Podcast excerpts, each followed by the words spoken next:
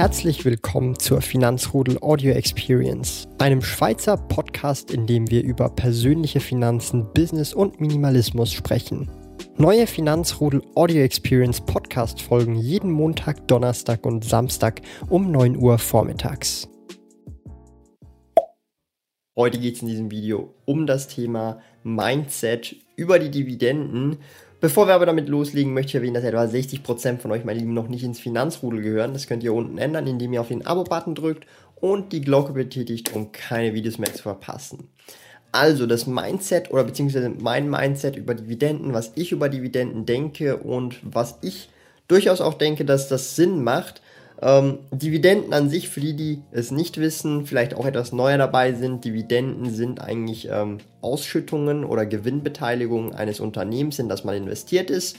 Das bedeutet zum Beispiel, wenn ich äh, Anteile eines Unternehmens besitze, äh, macht dieses Unternehmen pro Anteil einen bestimmten Ertrag oder Gewinn und ein Teil dieses Gewinnes wird dem Besitzer, dem Aktionär, also mir in diesem Fall dann auch ausgezahlt. Und das ist dann schlussendlich die Dividende. So, und man kann es natürlich so sehen, ähm, ich könnte ja auch in Aktien investieren, die nur äh, Kursgewinne machen oder nur ein Kurswachstum zeigen, weil dann ja im Prinzip der Gewinn immer wieder reinvestiert wird in das Unternehmen und nicht ausgeschüttet wird an den Aktionär. Auch völlig legitim, zum Beispiel Alphabet, Amazon und so weiter, das sind ja gute Beispiele oder auch Netflix. Und das ist meiner Meinung nach äh, natürlich auch sehr, sehr eine gute Art zu investieren, aber wieso die Dividende? Wieso lege ich zum Beispiel auch extrem Wert auf die Dividende? Es ist ganz einfach und äh, es ist mit einem Wort begründbar und zwar ist das Cashflow. Ja, ähm, mir ist Cashflow einfach extrem wichtig, weil Cashflow ist schlussendlich am Ende des Tages das, was bar, ja in bar auf das Verrechnungskonto oder auf das Girokonto fließt. Hat man Kursgewinne, 100, 200, 300 Prozent sind die nur als Buchgewinne da, weil meistens ist es ja dann auch so, dass man diese Unternehmen dann trotzdem noch behält und man weiß ja dann nicht, okay, sind diese Kursgewinne fix, geht das Unternehmen vielleicht, halbiert sich wieder das Unternehmen und wir haben dann nur noch irgendwie 50 Prozent Kursgewinn und so weiter und wir haben einfach noch nichts ausgecashed oder kein Cashflow gehabt. Darum sind mir auch äh, Dividenden so enorm wichtig, weil schlussendlich ist es ja dann auch so, dass man ähm, relativ passiv dadurch ja dann auch Geld verdienen kann und die Dividenden ist wirklich so, die fließen einfach rein, egal was man macht, solange man investiert ist. Natürlich, die Dividende ist nicht garantiert, ähm, das ist sie niemals, also es gibt immer ein kleines Risiko, dass die Dividende gesenkt wird, gestrichen wird und so weiter, aber es gibt halt auch viele Unternehmen, die legen viel Wert auf die Dividende, dass sie äh, zumindest gleich bleibt oder halt jährlich, quartalsweise erhöht wird und so weiter. Und ähm, da gibt es halt verschiedene Unternehmensphilosophien. Aber wieso für mich persönlich Dividenden auch extrem wichtig sind, ähm, wie schon gesagt, neben dem Cashflow ist es natürlich dann auch so, dass ab einer gewissen Menge an Dividenden, und ich habe jetzt für das Jahr 2018 schon mehr als 2000 Schweizer Franken Dividende netto einkassiert und davon kann man dann natürlich auch noch von den Steuern einiges zurückholen. Das heißt, es wird dann äh, nochmal ein paar hundert mehr sein dann schlussendlich. Und das ist dann halt auch so eine Sache. Für mich jetzt zum Beispiel, ich denke mir dann halt, hey, das ist eine, schon eine sehr große äh, Menge an Dividenden, aber ich schaue das immer wieder ein bisschen anders an. Was kann ich mit den Dividenden mir dann überhaupt leisten? Also ich schaue so ein bisschen äh, nicht den absoluten Wert der Zahl an, sondern was kann ich mir damit leisten? Welche Fixkosten kann ich decken? Und wenn man jetzt diese, äh, sagen wir mal 2000 Schweizer Franken nimmt, wir runden es jetzt ein bisschen auf, wir gehen mal davon aus, dass mit den äh, Steuerrückerstattungen und alles kommen wir auf 2400, dann haben wir im Durchschnitt Durchschnitt pro Monat bei mir 200 Schweizer Franken Dividende netto. Sprich ausgezahlt, beziehungsweise so viel erhalte ich etwa. So, und das ist ja schon mal eine ziemlich äh, große Menge, finde ich jetzt persönlich, oder auch für mein Alter, weil 200 Schweizer Franken, damit kann man schon relativ viel anstellen. Ähm, ein Beispiel, 100, äh, beziehungsweise 25, äh, 25 29,50 kostet mein Smartphone-Abo, mit dem habe ich auch Internet zu Hause überall äh, und bin immer wieder erreichbar, was auch immer. Also das heißt, 29, sagen wir 30 Franken gehen schon mal weg. Das heißt, wir haben immer noch 170 übrig und mein Handy-Abo ist bis an mein Lebensende ja rein theoretisch gedeckt durch die Dividenden. So. Das heißt, wir haben noch 170 Schweizer Franken übrig. Was kommt jetzt noch? Vielleicht noch keine Ahnung, was für Fixkosten habe ich denn noch, die ich damit decken könnte. So, glücklicherweise ähm, habe ich genau einen Postenpunkt, der genauso teuer ist, die Krankenversicherung. Die Krankenversicherung kostet bei mir 169,40 Schweizer Franken pro Monat.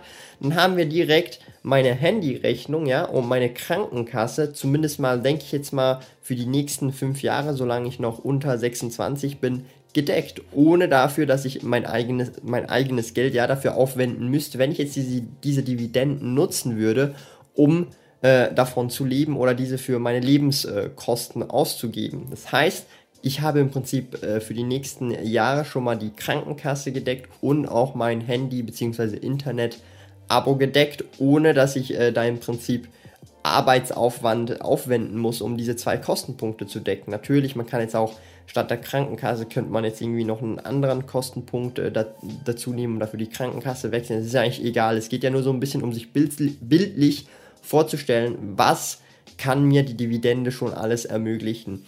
Ein anderer ähm, Anstoß, sage ich jetzt mal, ist auch zum Beispiel, okay, wie viel gebe ich im Monat durchschnittlich aus? Wenn das zum Beispiel bei mir 2000 Schweizer Franken sind mit allem drumherum, dann ist es natürlich so, dass mit diesen äh, 2000, 2400 Schweizer Franken Dividenden schon mal ein Monat, also ein Zwölftel des Jahres gedeckt sind. Das heißt, wenn man das jetzt so sagt, ähm, dann wäre ich im Moment für den jetzigen Moment, ja, ein Zwölftel des Monats finanziell, also wirklich finanziell frei in dem Sinn, weil das Geld ja dann reinkommt, auch wenn ich überhaupt gar nichts mache in dem Sinn.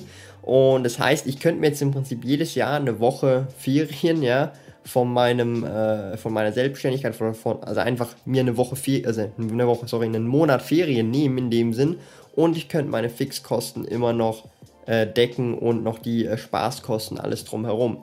So, das sind alles solche Gedankengänge, die man sich dann macht. Bei äh, Kursgewinn ist es etwas mehr abstrakter. Man muss nämlich dann auch äh, Anteile verkaufen, aber vielleicht möchte man keine Anteile verkaufen und so weiter. Das sind dann alles solche Dinge, die man sich dann auch überlegen muss, wenn man halt äh, nur Werte hat, die äh, entsprechend fürs Kurswachstum da sind und praktisch keine Dividende ausschütten. Ich äh, wähle da ja, wie schon äh, oft auch gesagt, die Dividendenstrategie, habe als Beimischung so etwa ein Viertel des Gesamtdepots plus minus in Wachstumswerte investiert, die eher weniger Dividende äh, zahlen oder beziehungsweise sogar auch gar keine Dividende zahlen. Äh, unter anderem als Beispiel Alphabet oder Nvidia, das sind solche Werte. Nvidia zahlt zwar eine Dividende, aber die ist nicht wirklich nennenswert, ist extrem wenig. Und ja, das sind halt solche Gedankengänge, die sich dann jeder stellen muss und dann halt auch seine Strategie entsprechend anpassen muss oder welche Strategie für einen gut ist. Und für mich ist diese Dividendenstrategie halt eben äußerst interessant, weil ich da halt auch direkt einen gewissen ähm, Cashflow sehe und mir Cashflow extrem wichtig ist. Es kommt vielleicht auch so ein bisschen daher äh, in meinem Business, da ist es natürlich auch wichtig, dass es Cashflow gibt und ähm, dass ich allgemein mehr auf Cashflow fixiert bin, was ja ähm, völlig legitim ist, da hat ja jeder seine eigene äh, Strategie, äh, Vorzüge oder ich meine, es gibt für alles Nachteile. Man kann jetzt hier auch sagen, hey, der Cashflow durch die Dividenden ist ja schon besteuert und wenn du Kursgewinne eigentlich hast, besonders in der Schweiz, da die da Kursgewinne im Prinzip steuerfrei sind und nur eigentlich die Vermögenssteuer darauf zählt, ist es ja eigentlich völlig blöd, dass ich das so mache. Nein, ich nehme das halt einfach in Kauf, weil ich halt einfach andere Vorteile darin sehe, schon heute einen bestimmten Cashflow zu haben. Ich kann das Geld entsprechend von den Dividenden zum Beispiel mit über 2000 kann ich mir ein bis zwei Positionen neue aufbauen und komplett selber entscheiden, in welche Aktien ich das investieren möchte oder in welche ETFs oder in, ob ich das überhaupt irgendwas anderes investieren möchte. Das heißt, es gibt viele Vor- und Nachteile. Es gibt nicht unbedingt den richtigen Weg, sondern einfach die richtige Strategie für jede einzelne individuelle Person, weil einfach wichtig, wichtig ist nicht unbedingt, äh, welche Strategie man fährt, sondern dass man eine Strategie hat und an der einfach auch festhält, äh, zumindest und nicht irgendwie jede Woche eine neue Strategie macht und wie man schon auch sagt, hin und her macht Taschen leer, ja.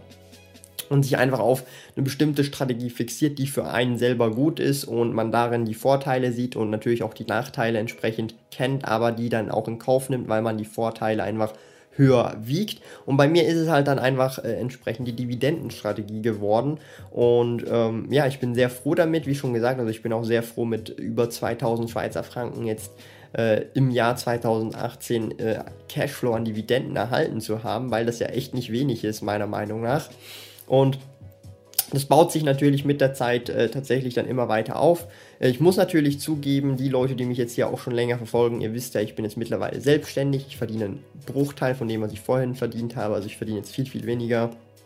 Das heißt natürlich auch, dass ich nicht mehr so schnell äh, extreme Sprünge machen kann für die Dividenden, aber dafür das Business entsprechend auch mehr Zeit investieren kann und dort entsprechend äh, mehr Einkünfte generieren werde über äh, den längeren Zeitraum über mehrere Monate, Jahre und so weiter.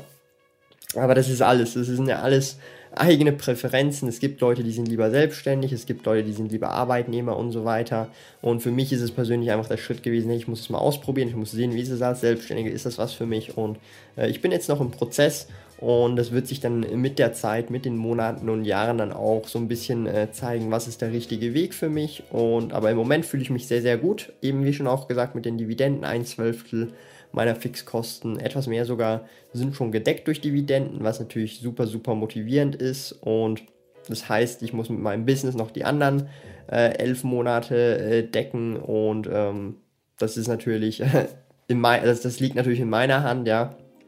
Und vielleicht noch als Erwähnung, ähm, die Dividenden, auch wenn ich jetzt da rein theoretisch nichts mehr investieren würde, das ist natürlich so, dass die Dividenden von alleine auch sehr oft wachsen. Das heißt, dass ich dann entsprechend äh, zum Beispiel im Jahr 2019, 2020, 2021, wenn ich überhaupt nichts mehr investieren würde, ab dem äh, Punkt heute, dass dann trotzdem noch äh, im Idealfall die Dividende dann stetig gesteigert wird um einen gewissen Prozentsatz im Durchschnitt. Vielleicht sind das 5% pro Jahr oder 8%, je nachdem, wie halt das Depot aufgebaut ist. Und da entsprechend auch noch ein bestimmtes Wachstum da ist und dann vielleicht auch wieder 80 mehr, 80 mehr, 100 mehr in dem Jahr und so weiter.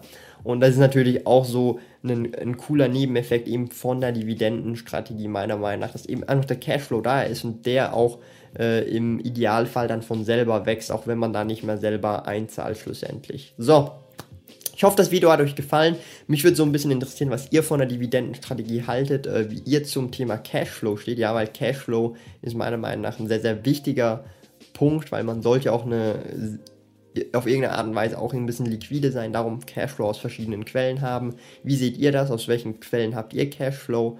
Und schaut doch gerne auf meinem Blog www.sparkoyote.ch vorbei. Da gibt es äh, Blogbeiträge über das Thema Aktien, Business und Minimalismus, ja. Und äh, ansonsten sehen wir uns im nächsten Video. Tschö, Leute. Lieben Dank fürs Zuhören. Neue Finanzrudel Audio Experience Podcast folgen jeden Montag, Donnerstag und Samstag um 9 Uhr vormittags. Trete außerdem dem exklusiven Finanzrudel Community Club bei finanzrudel.ch club und tausche dich mit tausenden Gleichgesinnten in der Finanzrudel Community aus. Mehr über mich und meine Reise erfährst du auf meinem Blog www.sparkoyote.ch.